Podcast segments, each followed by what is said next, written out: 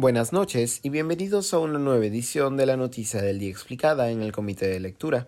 Les saluda Mateus Calderón, curador del Comité de Lectura. El congresista Freddy Díaz, sobre el cual pesa una acusación de violación sexual, fue suspendido por 120 días por el Pleno del Legislativo. Díaz ha sido denunciado por una ex trabajadora de su despacho por abuso sexual, hecho que habría ocurrido en la oficina del legislador. Según el testimonio, el congresista, que ha aceptado haber consumido alcohol ese mismo día junto a sus trabajadores, se habría aprovechado del estado etílico de la víctima para abusar de ella. Hoy, el Pleno del Congreso debatió y votó por el informe emitido por la Comisión de Ética, que recomendaba la suspensión por 120 días, contra Díaz. Fueron 90 votos a favor, 0 votos en contra y 4 abstenciones los que suspendieron al congresista. A la sección, no obstante, no le ha faltado su cuota de polémica. Por un lado, el informe emitido por la Comisión de Ética no se pronuncia sobre los presuntos actos de violencia sexual, sino solamente acerca del consumo de alcohol y otras actividades no permitidas en las instalaciones del legislativo.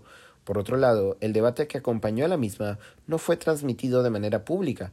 La sesión dirigida por la vicepresidenta del Congreso, Marta Moyano, fue declarada reservada, por lo que la discusión y las intervenciones no fueron de libre acceso. Según el cronista parlamentario Martín Hidalgo, la reserva de la sesión buscó evitar la filtración de información respecto del caso, dado que el día que habría ocurrido el abuso sexual, según distintas fuentes, Díaz consumió alcohol con otros congresistas en su oficina y al menos dos de ellos son miembros de la propia Comisión de Ética que recomendó su suspensión.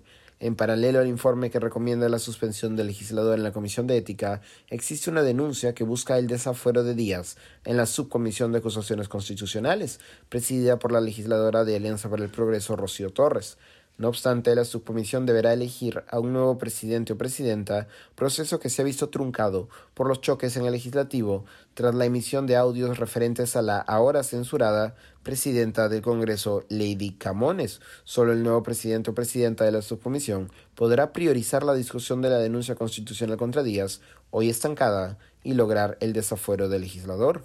Esto ha sido todo por hoy. Volveremos mañana con más información. Se despide Mateus Calderón.